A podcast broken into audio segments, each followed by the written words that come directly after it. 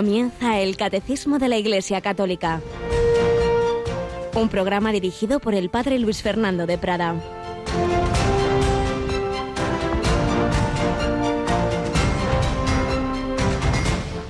El que no está conmigo está contra mí. El que no recoge conmigo desparrama. Alabado sean Jesús, María y José. Muy buenos días en este jueves de esta tercera semana ya de Cuaresma. Ya, ya vamos acercándonos a la mitad de este tiempo. Bueno, sí, sí, ya lo cruzamos, hay que aprovechar el tiempo. Y Jesús nos dice una palabra que si la dijera un mero hombre diríamos, anda, anda, no te pases. ¿Qué es eso? Que exiges una adhesión absoluta. El que no está conmigo está contra mí, como si tú fueras el... Sí, sí, claro, es que no solo es hombre, es que es Dios. Si alguien puede decir eso con razón es Él porque a Dios o se le acepta como Dios y por tanto de manera absoluta, o, es que no creemos en Él como Dios, esas cosas que a veces dice uno, no, sí, sí, sí, yo creo, creo, en, creo en soy católico en la Iglesia, pero no estoy de acuerdo en tal cosa. Vamos a ver, creer en la Iglesia quiere decir que uno cree que la Iglesia nos transmite las palabras de Dios, del Dios hecho carne en Jesucristo. ¿Cómo puedes decir, pero en tal cosa no estoy de acuerdo? Entonces no crees que la Iglesia las transmita. Es obvio. Sí, sí, yo admiro a Jesús, pero en tal cosa que dicen... Eh, bueno, vale, entonces no, lo, no tienes fe en Él como Dios. El que no está conmigo está contra mí, porque esa es la segunda parte que en esto no, no, hay neutralidad. En los partidos de fútbol puede ser 1 X2, aquí no hay la X. El que no está conmigo está contra mí. O aceptas a Cristo cuando Jesús pregunta, ¿quién dicen los hombres que es el Hijo del Hombre? ¿Y vosotros quién decís que soy yo? Es la pregunta decisiva. Y ahí se juega nuestra vida, nuestra vida y la historia.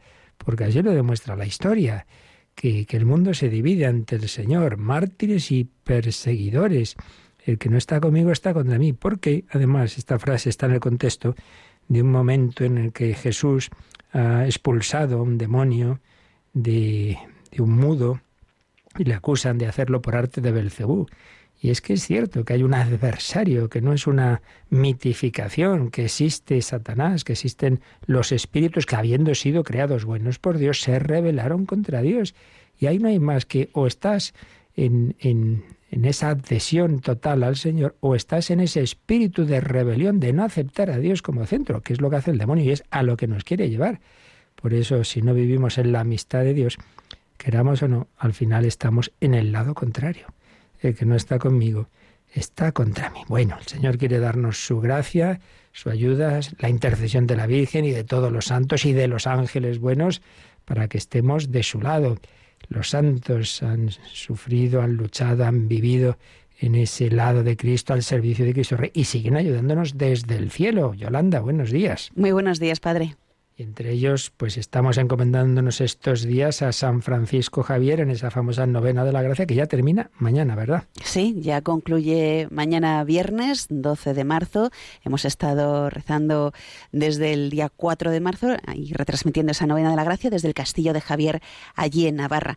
Lo estamos haciendo, para aquellos que a lo mejor pues, se han incorporado ahora, lo estamos haciendo a las seis y media de la tarde, las cinco y media en Canarias.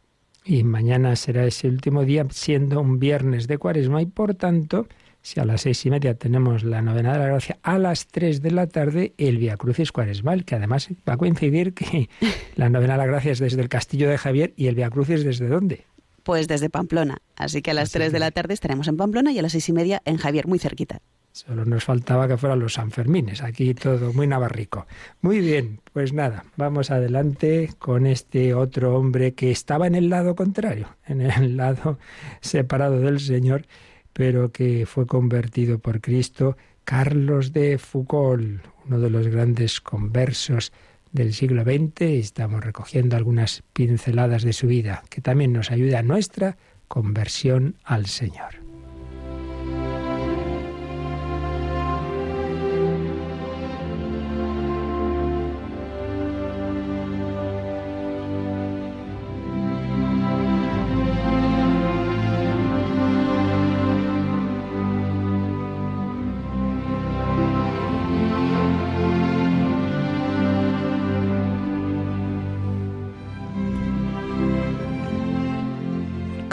De Foucault, nacido en Estrasburgo el 15 de septiembre de 1858, el año, por cierto, de las apariciones de la Virgen de Lourdes, y que murió en tierras, si no recuerdo mal, argelinas, ya lo veremos, el 1 de diciembre de 1916. Gran místico contemplativo de la espiritualidad del desierto, como veremos. Pero estábamos viendo, comenzando a recordar que después de haber sido educado en la fe, haber perdido muy pequeño a sus padres, pero contar con la ayuda de su abuelo, que se querían mucho, y también de una prima suya muy buena. Sin embargo, pues en cuanto crece un poquito, pierde la fe.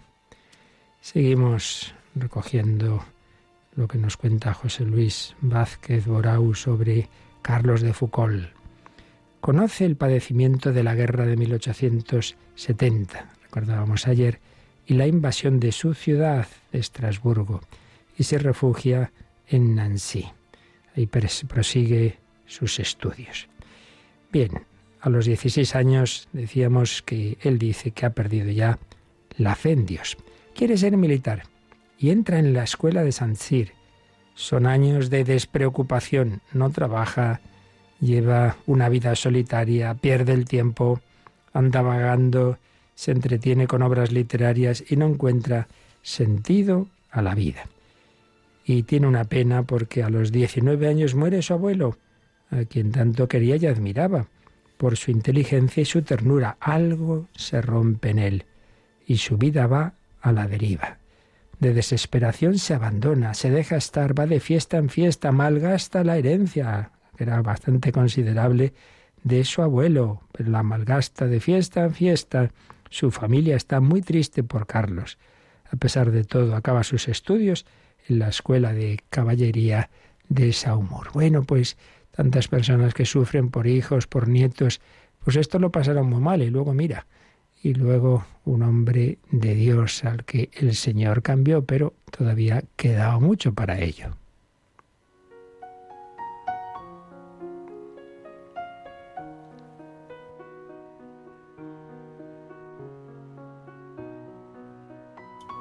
Vamos a ver cómo el propio Carlos cuenta algo de esta etapa. Después de dos años de estudios en la escuela militar, Carlos ya es oficial. Acaba de morir su abuelo, recibe la herencia, tiene 20 años, va a buscar su placer en la comida y en las fiestas. Le llamaban el gordo Foucault. Duermo mucho, como mucho, pienso poco, escribirá. Vaya, descripción de lo que hacía entonces. Duermo mucho, como mucho, pienso poco y mira que era listo. Pero en octubre de 1880, Carlos es destinado a Argelia, Argelia le gusta y sus habitantes le interesan, escribe. La vegetación es magnífica. Palmeras, laureles, naranjos, hermoso país. Yo quedé maravillado. En medio de todo eso, árabes con albornoces blancos o vestidos con colores intensos, con un montón de camellos, de pequeños asnos y de cabras, que producen un efecto muy pintoresco.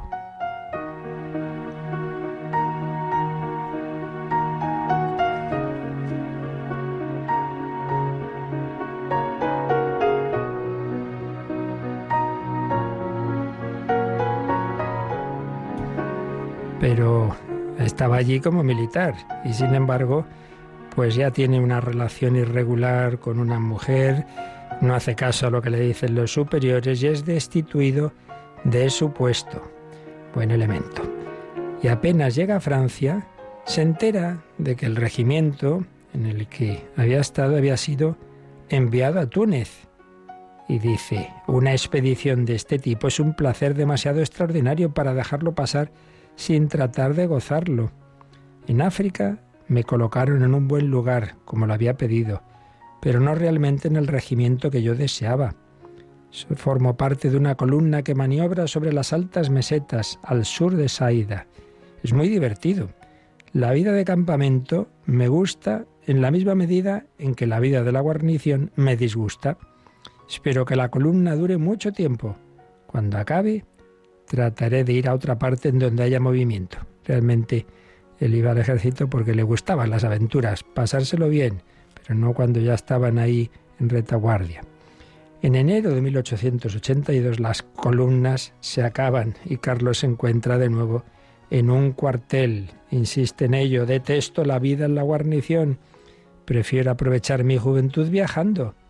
De todas maneras, aprenderé algo y no perderé mi tiempo. Bueno, estaba visto que el ejército pues no era su camino y por eso el 28 de enero de 1882 presenta su dimisión del ejército. Lo deja.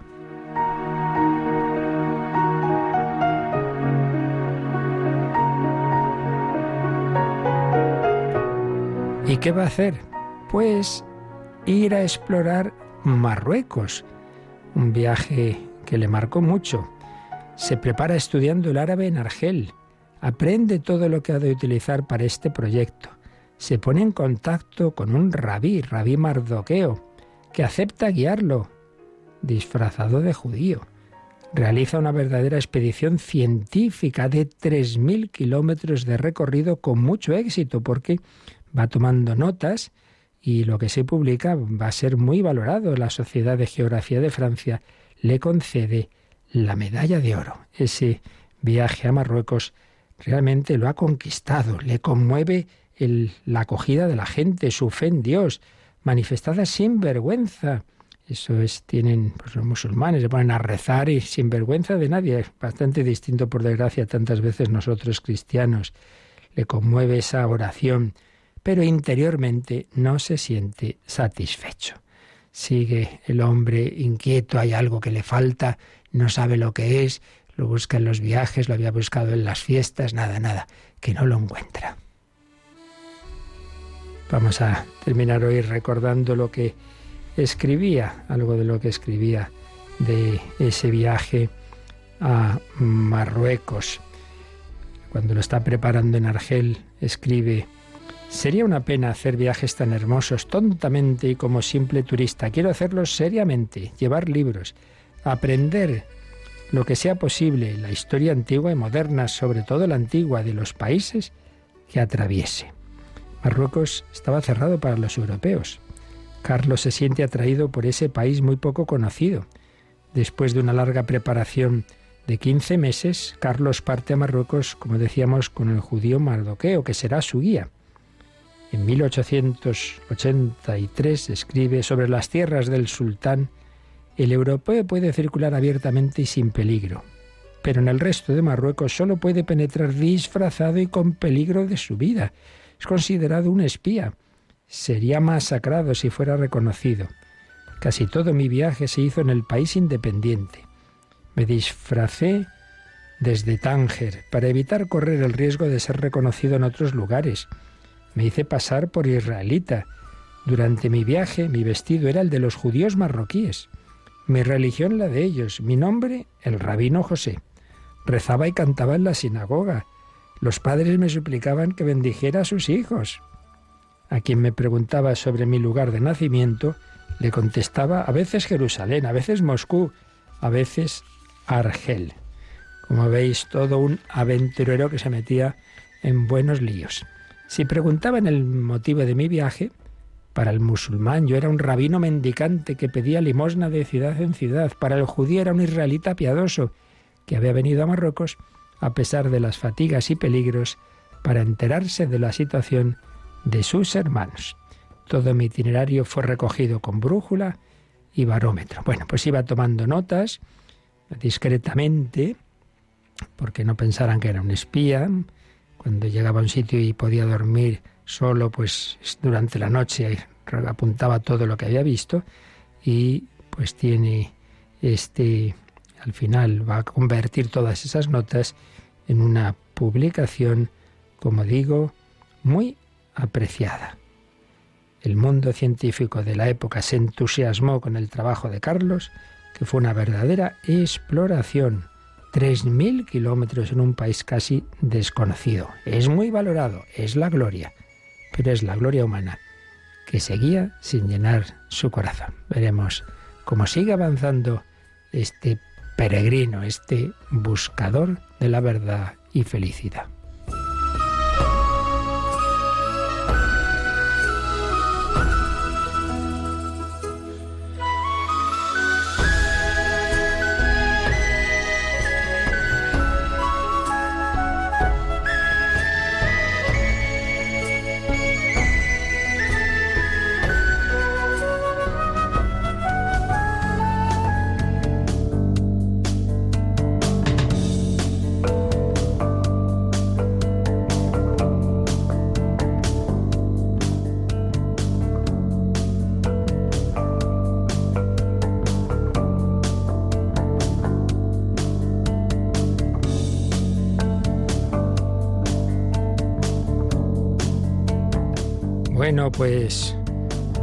Un hombre aventurero y luego sería aventurero de Dios, todos llamados a buscar.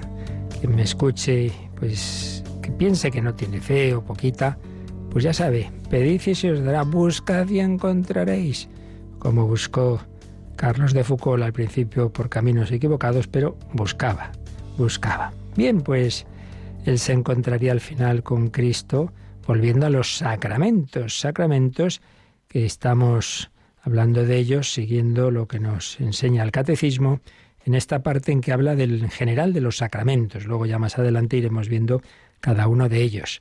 Los sacramentos. El misterio pascual se hace presente en los sacramentos de la Iglesia. Y mm, dentro de esta doctrina general de los sacramentos hay varios apartados. Hemos terminado el primero, que tiene tres numeritos, los sacramentos de Cristo. Vamos a ver ahora, que está en absoluta continuidad con la anterior, pero vamos a ver ahora los sacramentos que son de la Iglesia. Son de Cristo, son de la Iglesia, luego veremos los sacramentos de la fe, los sacramentos de la salvación y los sacramentos de la vida eterna. Estábamos viendo cómo los sacramentos pues se arraigan en Jesucristo, como lo que él hizo, el verbo hecho carne, a través de su humanidad, con un cuerpo, con, con una humanidad real.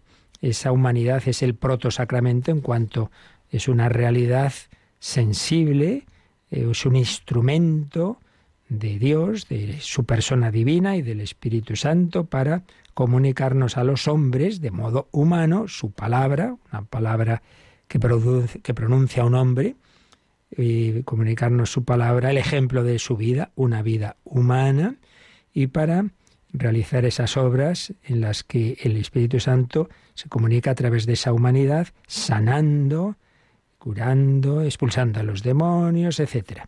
Y como lo que el Señor hizo en su vida terrena y, las palabras que, dijo, y como por ejemplo recordábamos ayer a Nicodemo sobre hay que nacer de nuevo del agua y del Espíritu Santo, o al final ya cuando va a ascender a los cielos Id, predicad, haced discípulos de todos los pueblos, bautizándolos en el nombre del Padre y del Hijo y del Espíritu Santo. Por supuesto, la última cena, tomad y comed, esto es mi cuerpo, haced esto en memoria mía, etcétera. Hemos ido viendo cómo en el Señor, en sus acciones, en sus palabras, y luego en los apóstoles que recibieron toda su enseñanza, no toda la cual está puesta por escrito, sino que empiezan a, la Iglesia a celebrar y a predicar y a vivir eh, lo que ha recibido del Señor antes de, de, ir escribiendo, bajo la inspiración del Espíritu Santo, lo que va a formar lo que nosotros llamamos el Nuevo Testamento. Continuidad total de esa Iglesia con Jesucristo. Pues vamos, después de haber visto esos tres primeros números que nos han hablado de, del fundamento de los sacramentos en la vida de Cristo, cómo se va produciendo esa continuidad, esa reflexión de la Iglesia sobre lo que ha recibido el Señor. Ya lo íbamos viendo ayer, pero vamos a avanzar al número siguiente. Dentro ya de este subapartado de los sacramentos de la Iglesia leemos el número 1117. 1117, Yolanda. Por el Espíritu que la conduce a la verdad, a la verdad completa la Iglesia reconoció poco a poco este tesoro recibido de Cristo y precisó su dispensación, tal como lo hizo con el canon de las Sagradas Escrituras y con la doctrina de la fe como fiel dispensadora de los misterios de Dios. Así, la Iglesia ha precisado a lo largo de los siglos que entre sus celebraciones litúrgicas hay siete que son, en el sentido propio del término, sacramentos instituidos por el Señor. Muy importante lo que aquí nos dice este número, no solo ahora respecto a los sacramentos, sino que nos recuerda algo que yo he dicho un montón de veces al explicar muchos temas, ¿no? Y es que muchas veces todavía hay personas que te dicen, oiga, pero, pero ¿dónde está en la Biblia tal cosa? Como si el único, la única fuente de, de conocimiento de la verdad revelada fuera la Biblia. Y una vez más lo tenemos que repetir. El Hijo de Dios hecho hombre no vino a escribir un libro, ni les dice a los apóstoles, a ver, lo primero, vamos a escribir, eh, ahora en cuanto yo me marche, escribís el Nuevo Testamento. No, así como el Islam es religión del libro, es religión de que creen que el, que el Corán pues es, está tal cual, ¿no? digamos, dictado eh, directamente de lo que Dios nos dice, no, no. En nuestro caso, lo, es somos religión de una persona, una persona viva, Cristo resucitado, el cual, el cual ha vivido teniendo el testimonio, los testigos de, de sus doce apóstoles, que les dice, bueno, lo que tienen que hacer es lo que acabo antes de ir, id al mundo entero, hacer discípulos y bautizad, empezar a vivir, empezar a celebrar. Primero nace la iglesia y dentro de la iglesia, a lo largo de los años, y en concreto a lo largo de todo el primer siglo, lo que se va viviendo, lo que se va predicando, parte de ellos, parece que lo principal parte, pero no, no, no todo es imposible, se va poniendo por escrito y creemos que bajo la inspiración del Espíritu Santo, pero nos llega la revelación de Cristo a través de la Iglesia que Él ha fundado, la cual tiene ese cauce primero de transmisión que llamamos la tradición, que empieza mucho antes que el Nuevo Testamento escrito. Eso debemos tenerlo claro. Y también que Jesucristo ha fundado la Iglesia y permanece en ella, yo estaré con vosotros todos los días hasta el fin del mundo, le envía el Espíritu Santo, se lo ha prometido, que les va, nos va a guiar y va a guiar a profundizar, porque Jesús dice en la última cena, no podéis ahora con todo. Pues ya, ya se veía que no, los pobres no se enteraban de casi nada.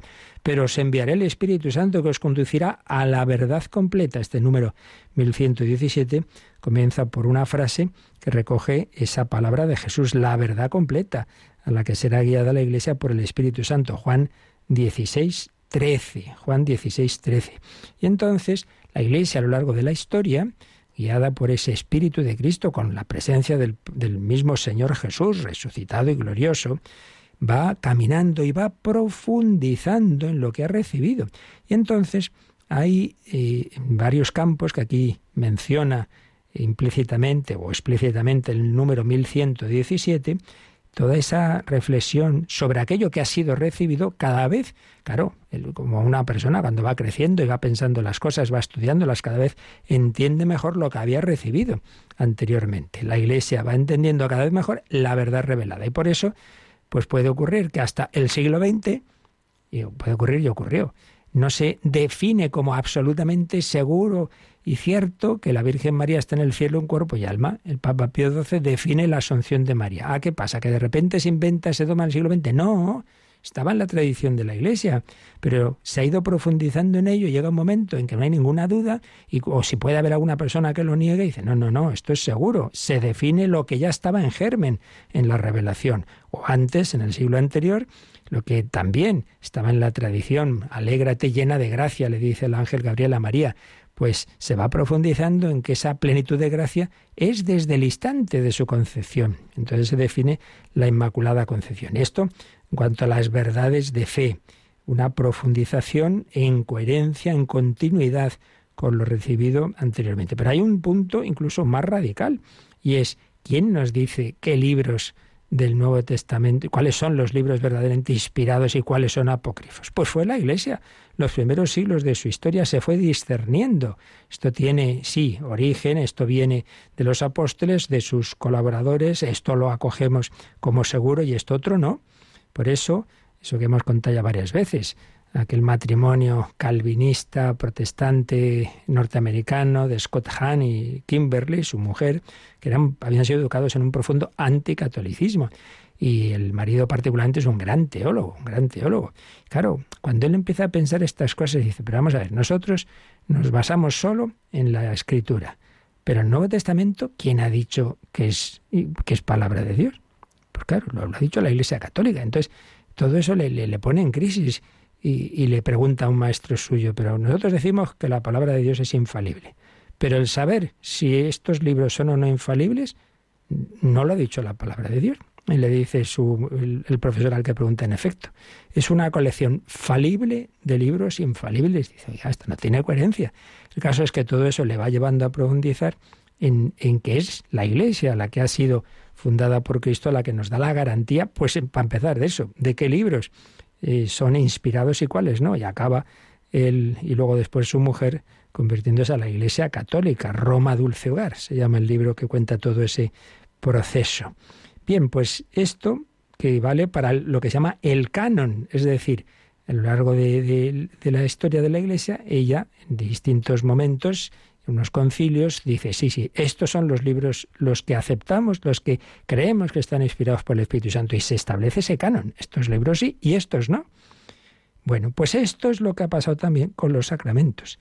De Cristo se habían recibido muchos signos, muchos elementos que están en la, en la, en la escritura, en la tradición de la Iglesia, en las prácticas que se iban haciendo, y en un momento dado hay que discernir, hay cuando alguien lo duda, cuando alguien niega, cuando dice si son más, si son menos.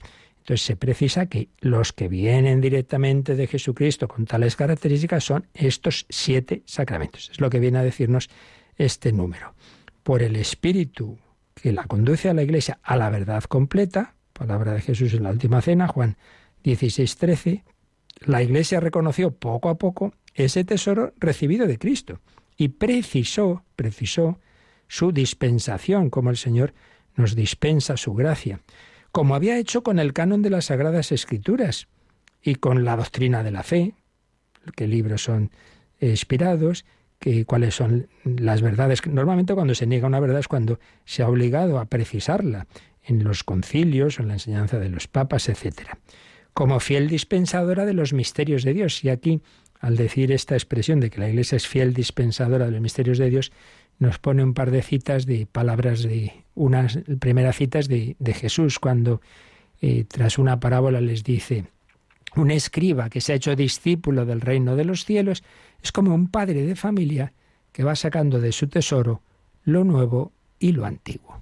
¿Veis? La Iglesia es ese, como ese padre de familia que de su tesoro, es decir, de lo que ha recibido de Cristo, de la revelación de Cristo, va sacando lo nuevo, lo que se va precisando, pero siempre apoyado en lo antiguo. Y luego una frase de San Pablo en 1 Corintios 4.1, que dice que la gente solo ve en nosotros servidores de Cristo y administradores de los misterios de Dios. Ahora, lo que se busca en los administradores es que sean fieles, la Iglesia es administradora de lo que ha recibido de Cristo. Lo importante es ser fiel, no inventar esas cosas. Claro, quien no sabe esto y quien mira las cosas desde fuera, a ver si la Iglesia ya es hora que cambie su doctrina, como si fuéramos una asamblea que de repente votamos que lo que es sí o es asado, oiga, que no es eso, que nosotros lo que hacemos es transmitir lo recibido de Cristo. Yo no soy quien para votar si cambiamos lo que ha hecho nuestro Señor Jesucristo. Claro, usted no creen en Jesús como Hijo de Dios, sino como uno más, pues vale. Pero es que el ser cristiano implica en coherencia esa fidelidad a la Iglesia que el propio Jesucristo ha fundado. Cristo se ha quedado con nosotros, Cristo nos comunica su espíritu y ese espíritu de la verdad nos va guiando para profundizar, para entender cada vez mejor lo que hemos recibido. Y pues vamos a invocar ese espíritu para que nos ayude a nosotros también a, a profundizar en las verdades y sobre todo para vivir esos regalos que el Señor nos ha hecho, muy particularmente los sacramentos. A través de los sacramentos se nos comunica ese Espíritu Santo que quiere iluminar nuestra mente y encender nuestro corazón.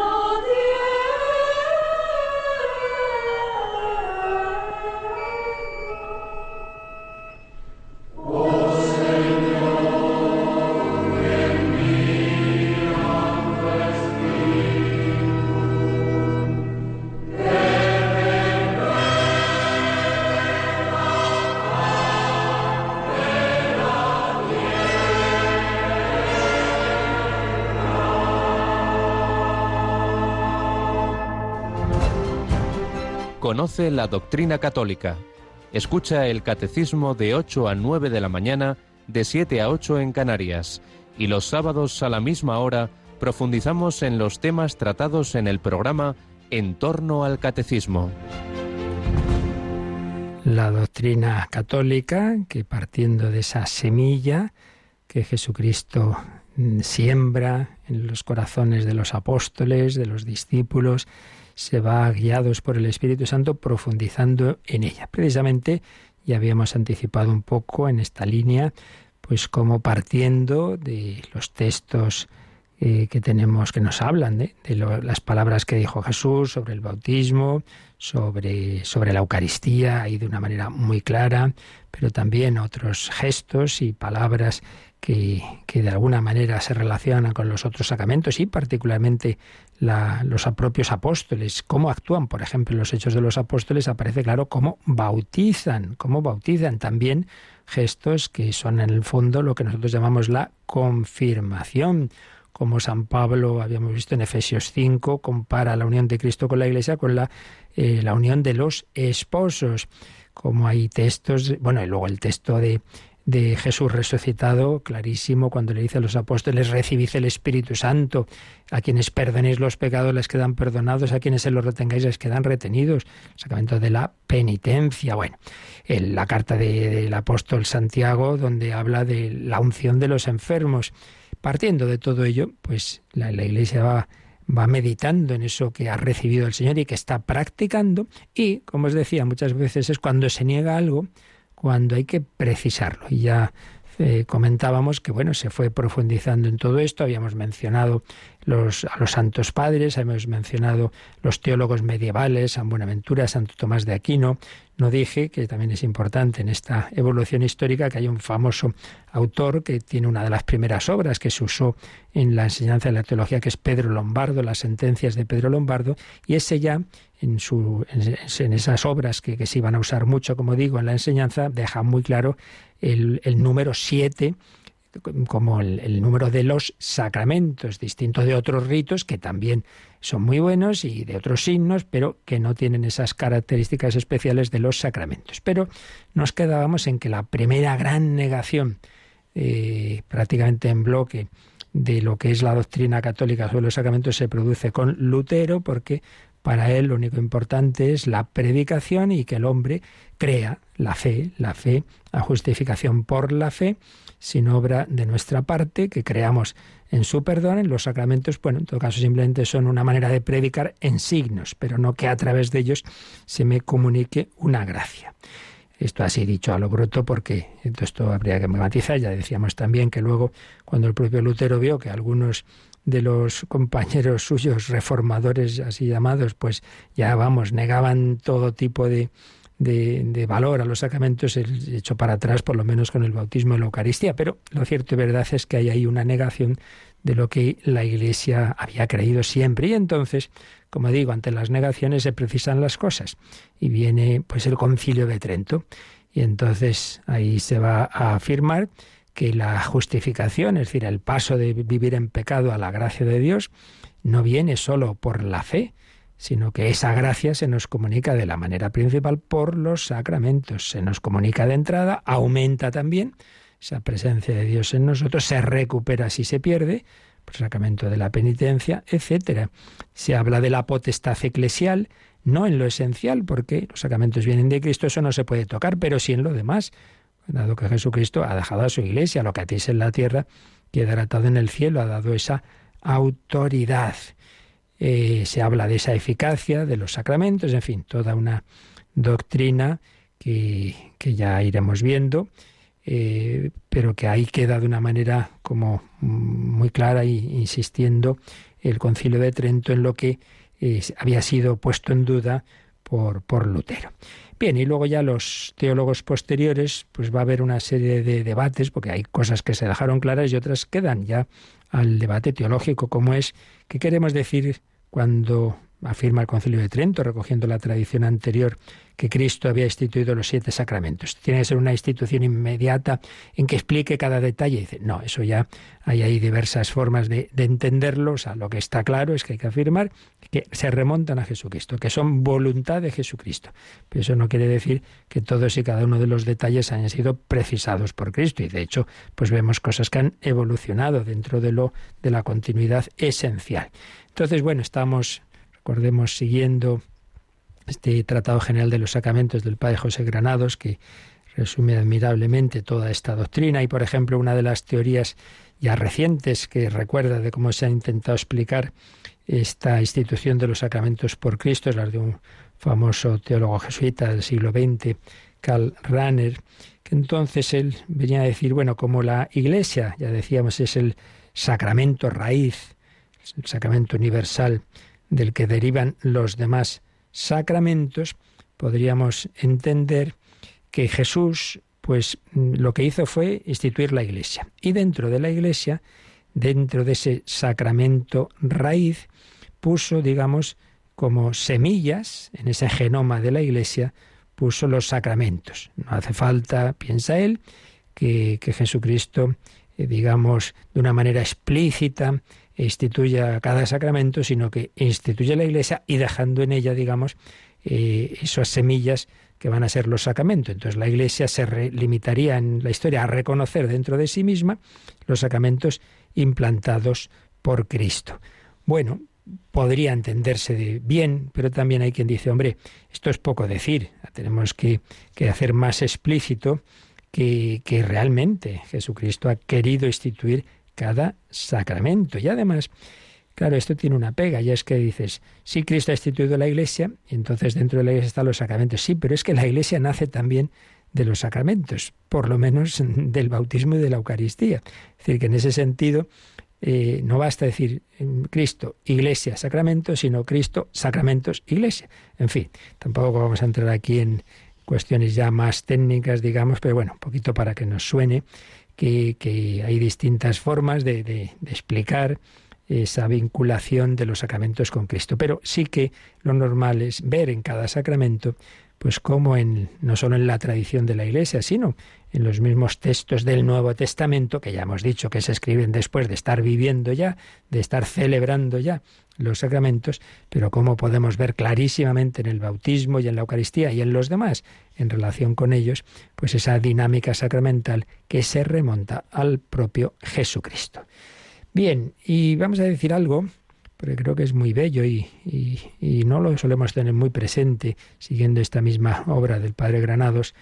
Vamos a decir algo antes de, pasar al siguiente apartado sobre dos puntos relacionados con los sacramentos cristianos, que son, uno, cómo el Señor ha integrado en ellos el nivel natural de la creación, cómo en los sacramentos está esa primera etapa de la historia de la salvación, que es la creación del mundo, de la naturaleza, cómo en ellos está el pan, el vino, el agua, el aceite, cómo el Señor cuenta con lo material. Y es que estamos insistiendo mucho, los sacramentos tienen todo que ver con el hecho de que Dios se ha hecho carne para comunicarse con nosotros que no somos espíritus puros. Entonces, el verbo hecho carne, la humanidad de nuestro Señor Jesucristo, va a utilizar signos sensibles y va a utilizar elementos materiales para tocarnos a nosotros que no somos ángeles, que tenemos un cuerpo. Todo esto se olvida bastante. Por un lado, hoy el cuerpo, qué importante. Y por otro lado, en lo espiritual, no, no, no. Aquí es un hilo directo de espíritu a espíritu. No, no, no, no. El Señor eh, tiene esa dinámica de la encarnación, no solo para haberse hecho hombre él, sino para comunicarse con nosotros a través de su cuerpo, que es la iglesia, y usando elementos materiales. Entonces vamos a decir algo, bueno, ya apenas tenemos tiempo, pero seguiremos sobre esos elementos, esa, raigambre creatural de los sacramentos y también de claro, de que toda la revelación de Dios, como bien sabemos, culmina en Cristo, pero tiene una larga preparación en, en, la historia del pueblo de Israel. Entonces vamos a ver también cómo los sacramentos tienen una, una prehistoria muy bella en la historia de Israel, en lo que llamamos el Antiguo Testamento. Intentaremos resumir estos dos eh, capítulos, estos dos apartados de esta historia de, de salvación de Dios con nosotros antes de seguir adelante.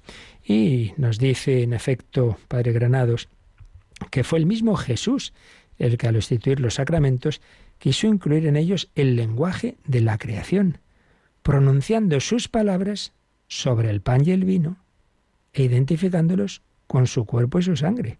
Fijaos aquí, en algo tan sencillo, todo lo que está metido, porque lo hace en un, como sabemos, en una celebración pascual que era un acto de memoria, la memoria litúrgica judía, recordando la historia de la salvación, lo que Dios había hecho con el hombre y en concreto con el pueblo de Israel, pero remontándose hasta los albores del mundo. Primero la creación, porque si hay pan y vino, es porque hay unos elementos con los que se hace el pan y el vino, ¿no?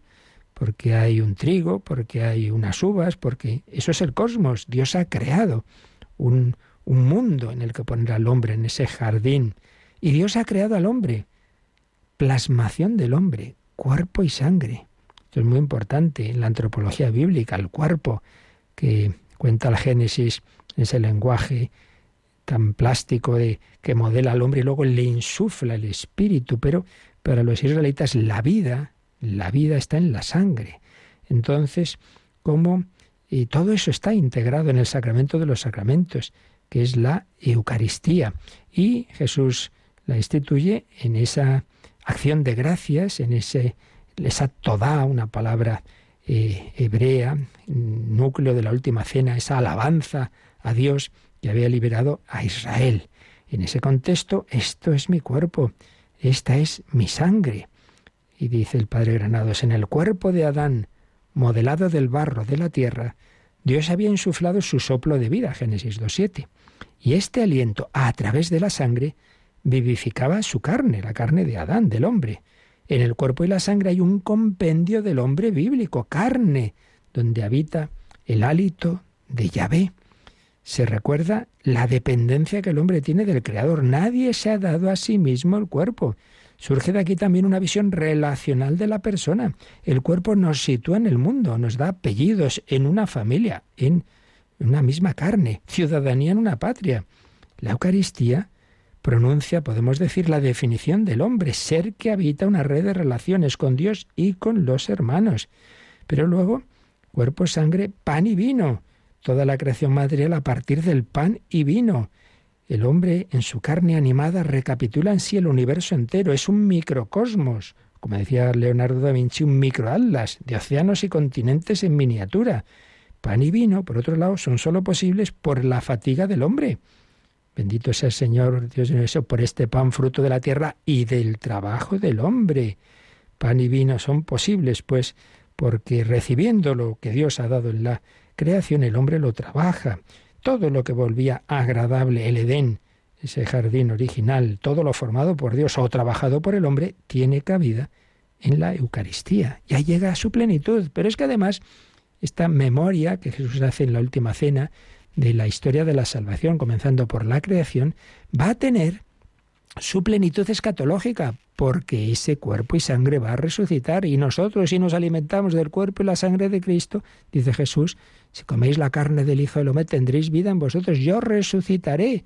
Una resurrección gloriosa, todos resucitaremos, pero aquel que se ha unido al cuerpo de Cristo vivirá resucitado glorioso, también unido a Jesucristo. Qué maravilla, ¿verdad? Bueno, pues solo hemos comenzado a ver un poquito algo de esto, de esta dimensión creatural, de cómo la naturaleza está integrada en los sacramentos. Seguiremos viendo en el próximo día, pero teníamos pendiente algunas cuestiones y las que ahora queráis enviarnos, como enseguida nos van a, a recordar. Participa en el programa con tus preguntas y dudas. Llama al 91005 9419. 91005 9419.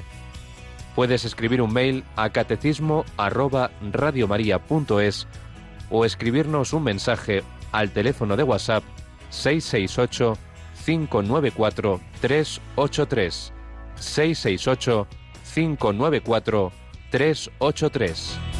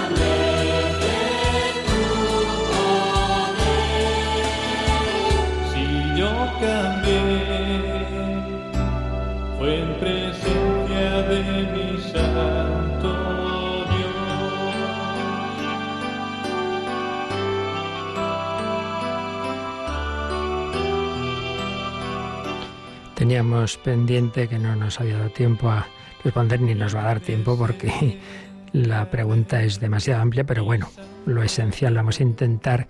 Puri de Madrid preguntaba sobre la masonería. Dice principios en los que se fundamenta. Segundo, se realizan ritos satánicos. En la masonería tercero, se están influyendo o, o son los que imponen el nuevo orden mundial. Bueno, primero hay que decir es que un servidor no es experto en este tema, que es un tema complejo, que hay que estudiar a fondo, pero en Radio María tenemos personas que saben muchísimo de él, y particularmente el profesor Alberto Bárcena, que dirige desde hace bastantes años el programa de historia de la Iglesia, es un gran conocedor de este tema y no hace mucho publicó un libro, Iglesia y Masonería, las dos ciudades. Está sintetizado muy bien pues lo que es lo esencial de la historia de la masonería y su relación con la Iglesia y cómo la Iglesia pues siempre ha mostrado la, incompatibilidad de fondo de los principios de la masonería con la Iglesia. Entonces, ahí tenéis en esa obrita, eh, bueno, esa obrita, por decir algo, quiere decir que hay otros libros mucho más gordos, sí, este está muy bien sintetizado, sin ser demasiado extenso,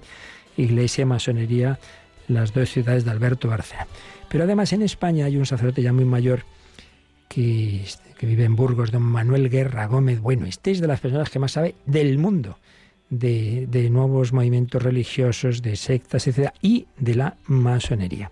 Tiene varias obras, entonces quien quiera conocer esto a fondo, pues Manuel Guerra, ya digo, buscar sus obras. Entonces yo simplemente voy a intentar resumir rapidísimamente lo que podamos, lo esencial que exponen estos autores para responder a estas preguntas.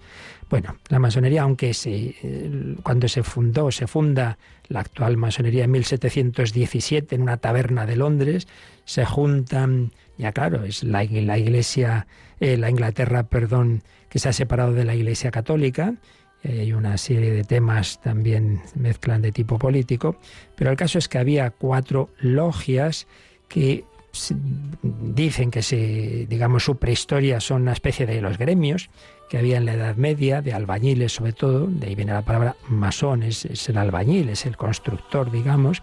Entonces, siendo gremios cristianos que había siglos antes, que se reunían para fines buenos, se, pues se presupone que esa es un poco su prehistoria. Pero lo cierto y verdad es que cuando ya entramos en esta etapa actual, digamos moderna, a partir de 1717, en un contexto ya de luchas eh, contra el catolicismo, contra la Iglesia, y se unen cuatro logias y fundan lo que se va a llamar la logia de San Juan, porque se reunieron el 24 de junio y es la primera eh, logia masónica ya propiamente conocida, ¿no? Pero todo lo demás eh, son raíces que se intentan buscar en lo anterior, pero ahí no hay nada, nada seguro, nada histórico. Bueno, lo que nos importa es ya esta etapa. Entonces, está esa primera logia y las que, digamos, se vinculan con ella. Eso es lo que se llama la masonería regular, la que siguen pues las reglas y los principios de esa primera. Pero señala don Manuel Guerra que podemos distinguir tres tipos, tres ramas, porque claro, tampoco se puede generalizar en esto, ni hay que ser en personas que dicen, va, esto son todo tonterías, la de inventos, ¿no? La conspiración judeo-masónica que decía siempre Franco, que no sé qué, no sé cuántos. Ni, ni en efecto, no, no, no se puede ni, ni, ni pensar que esto son tonterías, ni tampoco ver en todo, no, aquí todos siempre están. lo- no, pues no, una cosa ni otra. Que, esto son cosas, ya digo, hay que ser serios y estudiar a fondo. Y don Manuel Guerra, desde luego, lo ha hecho toda su vida. Distingue estas tres ramas, ¿no? La masonería regular, que es la que se vincula con ese origen de esa logia, que, de esa primera masonería inglesa, y que recibe y conserva los principios fundamentales que quedaron bien claritos, bien escritos en una serie de documentos. Luego, la masonería irregular, cuando ya no, se, no sigue esos principios. Esto ocurrió en primer lugar con Francia, el Gran Oriente de Francia, en 1877 rechaza algunos de los principios fundamentales que estaban en los orígenes. En concreto, y esto es muy importante, en esos principios fundamentales sí se creía en un Dios, se creía en Dios. Ya veremos enseguida que, que, bueno, un Dios que luego cada uno un poquito a su manera, pero sí que estaba el principio de la fe en Dios. Y en cambio el Gran Oriente francés dice que no, no, ¿por qué? Que si uno cree en Dios muy bien, pero que, la masonería no tiene por qué. Un masón no tiene por qué tener como principio la fe en Dios, que puede haber ateos o no, o, o, que crean en Dios.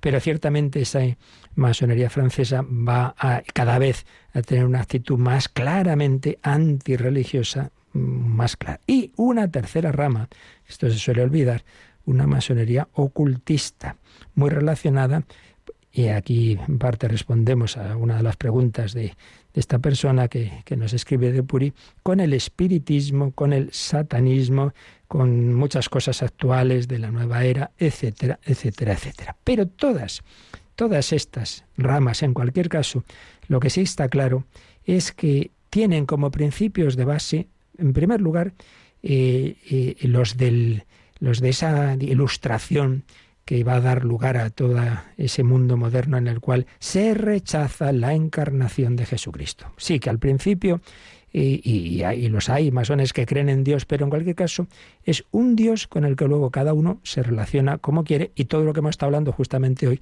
se rechaza. Eh, Jesucristo no es el Hijo de Dios hecho hombre, no ha fundado la Iglesia, los sacramentos, eso no son nada que... No, no, no, no. Todo eso se rechaza.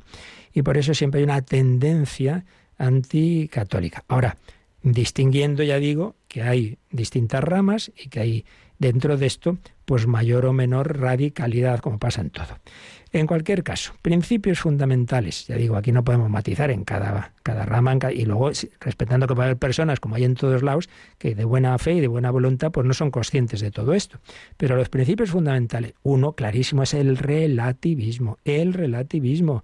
En la masonería se niega la posibilidad de un conocimiento objetivo de la verdad, sobre todo en el terreno de los grandes temas, como son, pues esto, la, la verdad religiosa. Se rechaza cualquier fe dogmática.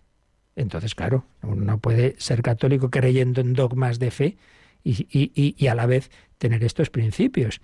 Entonces, todo tipo de instituciones que tienen unos dogmas, y desde luego la más representativa de estas instituciones es la Iglesia Católica, pues, pues realmente quedan eh, como algo contrario a los principios de la masonería.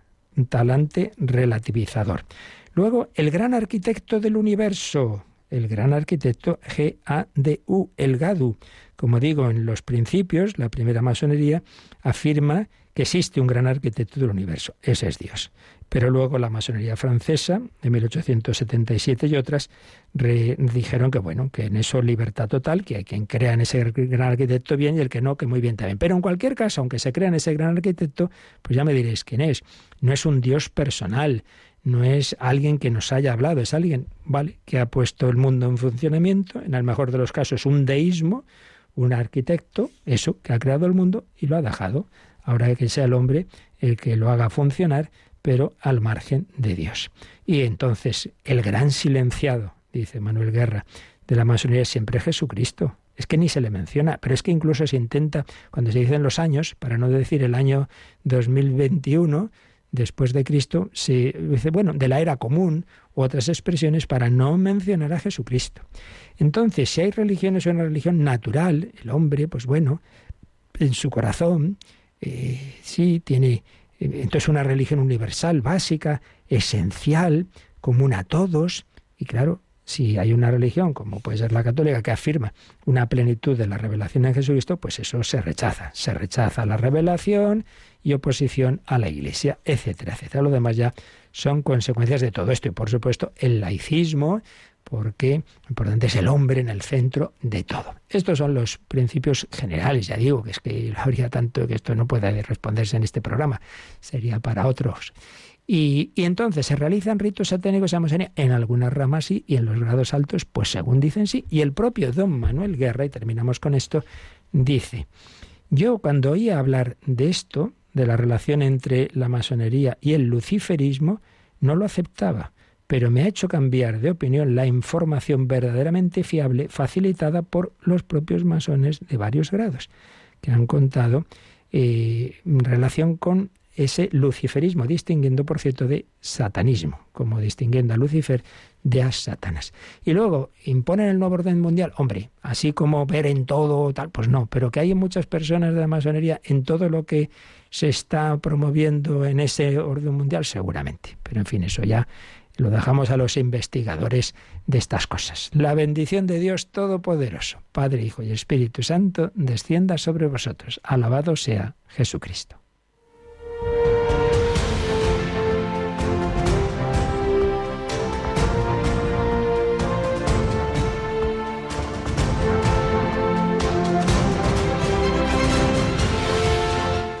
Han escuchado en Radio María el Catecismo de la Iglesia Católica, un programa dirigido por el Padre Luis Fernando de Prada.